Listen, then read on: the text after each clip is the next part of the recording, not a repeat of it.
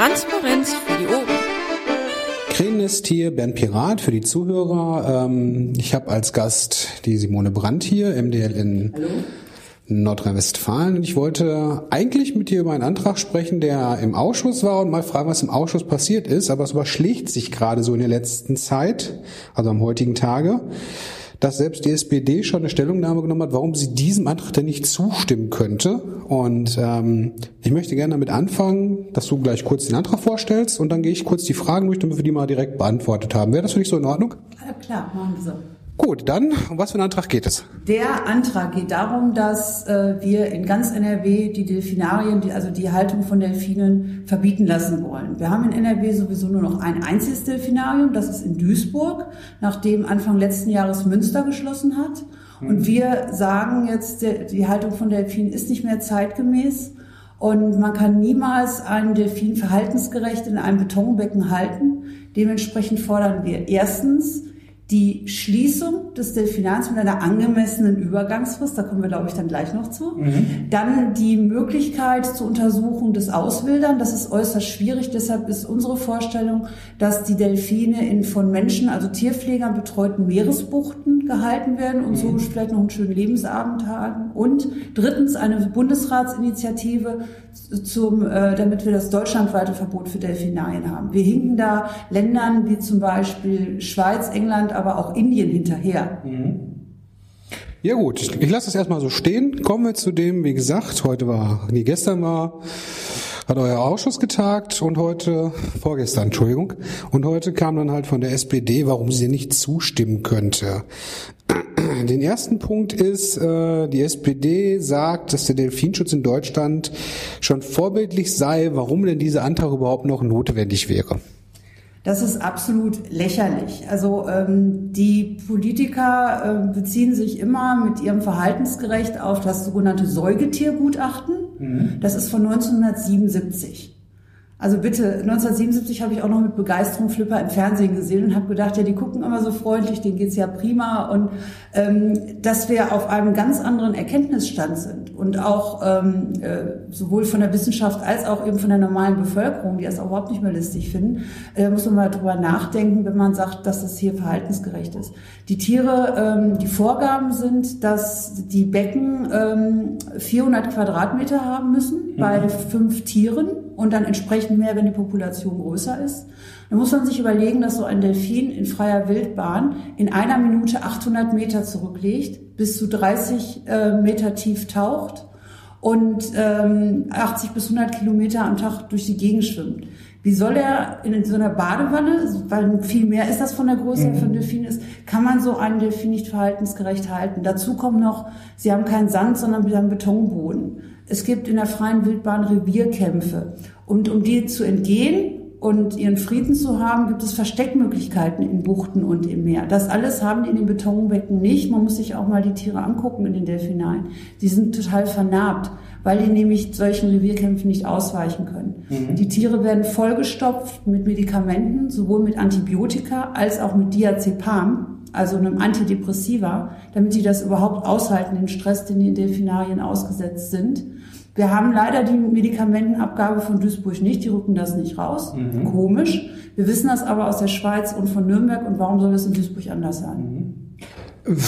Direkt mal, wenn jemand da irgendwas aus äh, Duisburg hat, wir nehmen jede Information gerne an, denke ich mal. Ne? Auf jeden Fall. Gut, kommen wir zum nächsten Punkt, den die SPD kritisiert. Ähm, ja, warum wollt ihr denn die Delfine auswildern? Du hast ja schon einen Großteil gesagt. Würdest du noch was zu sagen, oder? Genau, eine Auswilderung per, so, per se ist leider nicht möglich, weil die Tiere werden ja ihr Leben lang mit toten Fisch gefüttert. Die können überhaupt, die wissen überhaupt nicht, wie man lebenden Fisch füttert. Deshalb ist unsere Variante, natürlich sollte man da weiter forschen nach irgendeinen Möglichkeiten, aber die menschenbetreute Meeresbucht, wo die Tiere dann versorgt werden, das wäre eine Möglichkeit der Auswilderung. Mhm. Also quasi betreutes Auswildern, betreutes Wohnen. Genau, betreutes Wohnen. Schön. Ähm, ähm, ja, dann sagt die SPD, hast du auch schon was zugesagt, dass ihr die Delfinare sofort schließen wollt und dass das ja natürlich überhaupt nicht möglich wäre. Ähm, du sagtest gerade Übergangsfrist. Habt ihr da irgendeine Vorstellung oder? Ja, man kann natürlich nicht sagen, so übermorgen irgendwie wird das Delfinarium geschlossen. Äh, inwieweit die die Übergangsfrist brauchen, das kann ich nicht abschätzen. In Münster ging das sehr, sehr schnell Weil die Delfinarien sind ja über dieses EEP, dieses europäische Nachzuchtprogramm, miteinander verbunden, mhm. haben auch entsprechende Transportmöglichkeiten, sodass ich äh, nicht nachvollziehen kann, warum das nicht gehen soll. Und eben, liebe SPD, Antrag nicht gelesen, wir haben nicht geschrieben, sofort schließen, sondern wie ich bereits sagte, mit einer entsprechenden Übergangsfrist. Mhm. Und dann wäre es eigentlich ganz nett, wenn Sie sich gegen den Antrag wehren, dass Sie wenigstens vorher durchlesen. Mhm. Gut, der nächste Punkt. Ähm, wird der Duisburger Zoo da nicht pleite gehen? Wir haben sogar eher Hoffnung, dass er wieder in den Gewinnbereich kommt. Wir haben aktuell eine Schuld, äh, Verschuldung des Duisburger Zoos von 3,8 Millionen. Die Stadt Duisburg, die ja auch pleite ist, pumpt jedes Jahr Hunderttausende in, das, äh, in, das, äh, in den Zoo, um ihn überhaupt zu erhalten. Mhm. Die Zahlen sind jedes Jahr rückläufig, um, ein, um zigtausend Besucher. Und da muss man sich fragen, ähm, warum das so ist. Weil äh, zum Beispiel der Zoom Gelsenkirchen, der sehr attraktiv ist und steigende Besucherzahlen hat, der hat kein Delfinarium. Und ich glaube, es ist auch inzwischen bei der Bevölkerung angekommen, dass das nicht wirklich schön ist, äh, kranke Tiere in der Betonwanne sich anzuschauen. Mhm. Gut. Ähm,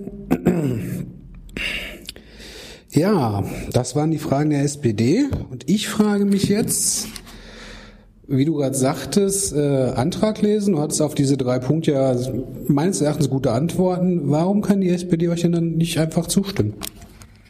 Nun ja, ähm, der Oberbürgermeister von Duisburg, Sören Link, ist ein SPDler und sitzt im Aufsichtsrat des Zoos. Das ist das, was schon mal jetzt verschiedentlich gehört worden ist. Also das ist nicht der politische Wille ist, da praktisch dem Bürgermeister ins Knie zu treten. Ansonsten sehe ich keinen logischen, nachvollziehbaren äh, Grund, an diesem Delfinarium zu halten.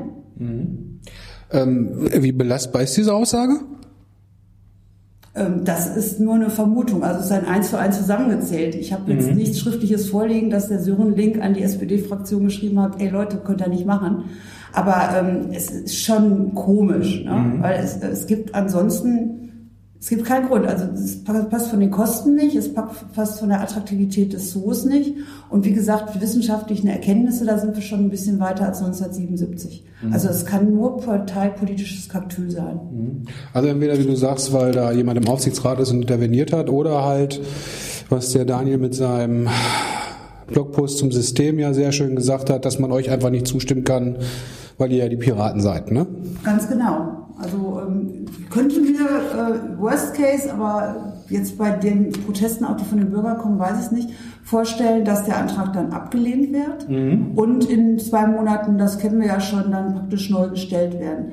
Was sicherlich nochmal großes Aufsehen geben wird, ist das Expertengespräch, was jetzt anberaumt ist für den 19. März. Es wird öffentlich stattfinden. Wir haben auch einen Stream beantragt. Ich denke, wir werden sehr viel Publikum haben. Mhm. Und inwieweit die SPD dann noch ihren Kontra gegen den Antrag aufrechterhalten kann, da bin ich mal gespannt. Mhm.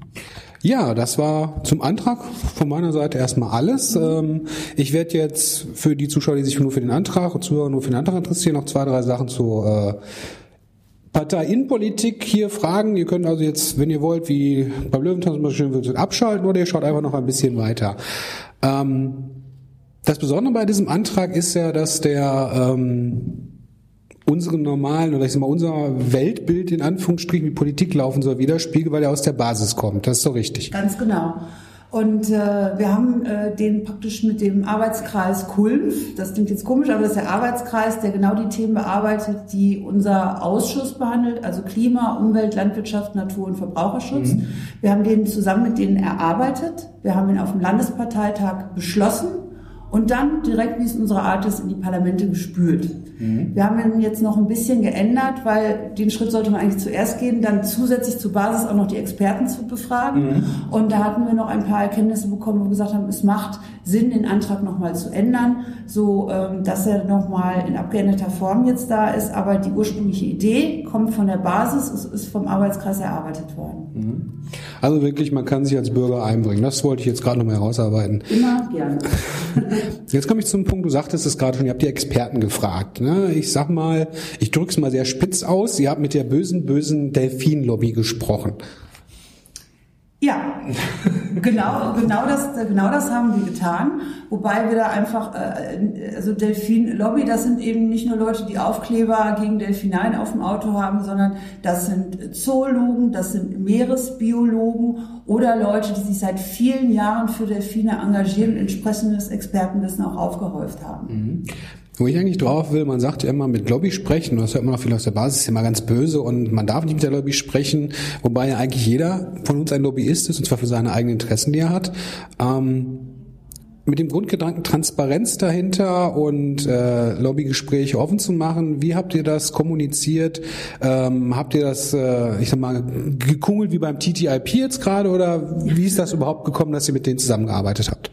Äh, nee, das passiert äh, im Gegensatz im Interesse. Entweder wir suchen die Experten, fragen, mhm. ob man sich treffen kann oder Stellungnahmen äh, bringt. In, in dem Fall, als der Antrag in seiner ersten Form veröffentlicht worden war, sind die Experten auf uns zugekommen, was ich in dem Fall auch gut fand. Wir haben gesagt, guck mal, da sind noch ein oder zwei Punkte, da können wir noch was verbessern.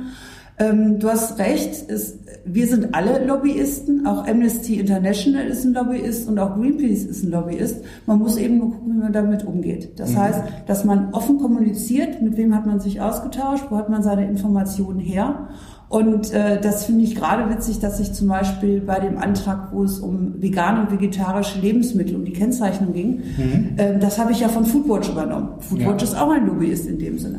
Aber da wurde mir dann eben Lobbygeklüngel vorgeworfen von CDU und FDP und gerade eben von, von den beiden. Die haben das nicht verstanden, ähm, dass es gut ist, wenn man sich Informationen von Experten holt oder von der Bevölkerung. Mhm. Und äh, nur muss man es eben auch entsprechend offen machen. Du hast es, glaube ich, sogar offen in deiner Rede im Plenum erwähnt, ne? Ja, ganz genau. Also das war mir auch wichtig. Also dass ich äh, dass ich kommuniziere, dass dieser äh, Antrag eins zu eins von Foodwatch übernommen worden ist. Die hatten den eigentlich an Eigner gestellt, mhm. ähm, also an den Bund, und wir haben daraus dann eben eine Bundesratsinitiative gemacht. Berliner haben es noch einen anderen Weg gemacht, die haben Foodwatch unter ihren Antrag geschrieben. Mhm. So sind wir. Also quasi transparent damit umgegangen. Man erlebt das ja gerade auch auf europäischer Ebene immer mit diesem Drehtüren, der Lobbyist wächst zur Politik und der Politik zu Lobbyist und man weiß nie, wer da mit wem vernetzt ist. Also wirklich klar kommuniziert. Also mein Ansatz ist da äh, bei, bei sowas, äh, wenn eine Sache gut ist, warum soll ich das Rad neu erfinden? Ich muss bloß erzählen, irgendwie, wer das Rad ursprünglich irgendwie gebastelt hat. Aber mhm. das ist doch eine Selbstverständlichkeit. Gut. Jetzt wurde gesagt, ihr fragt jetzt nochmal die Experten weil er ja in eurem Ausschuss war. Ähm, der Mechanismus dahinter ist mir nicht so ganz klar. Normalerweise ist es ja, man stellt einen Antrag, man redet drüber, dann wird er in den Ausschuss verwiesen, danach kommt er wieder und wird dann normalerweise von der Regierung abgelehnt, weil er ja von uns ist. Ähm, wie kommt es, dass so ein Expertenausschuss dann äh, eingesetzt wird?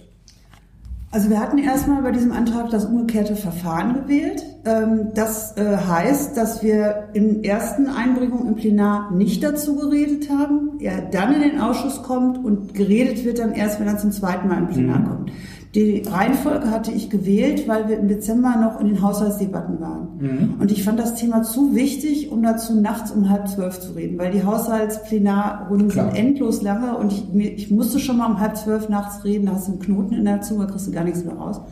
Und um das zu verhindern, habe ich gesagt, wir machen das umgekehrte Verfahren, wir bringen den Antrag nur ein und haben dann im Frühjahr, wenn wir etwas mehr Entspannung haben, eventuell auch ein besseres Forum für den Antrag. Mhm. Ich wusste von nichts am Mittwoch, also bis zehn Minuten vor dem Ausschuss. Ich war entsprechend vorbereitet und habe gedacht, der Antrag wäre behandelt. Mhm. Den Grünen ist das Thema Gott sei Dank auch sehr wichtig. Ja. Und es war äh, wohl signalisiert worden, dass die SPD den einfach kurze Diskussionen negativ beschieden, die wollten ihn ganz schnell weghaben. Vielleicht haben sie geahnt, was für ein Shitstorm auf die zukommt, mhm.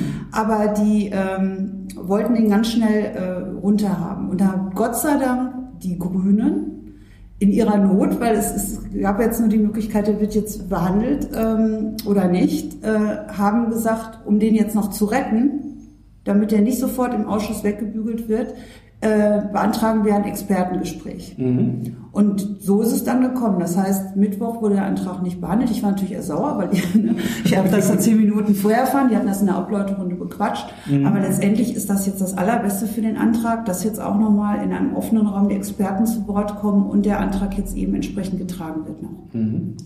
Kann so ein Experte, wenn jemand das beantragt, wird das automatisch angenommen oder kann, kann, kann das der Ausschuss dann auch ablehnen? Nee, wenn eine Fraktion zu einem Antrag ein Expertengespräch beantragt, dann wird dem gefolgt. Ach so, okay. Ähm, zum Abschluss für die Leute, äh, die normalerweise in den Kernthemen oder anders unterwegs sind, wo Daniel momentan ja sehr viel macht.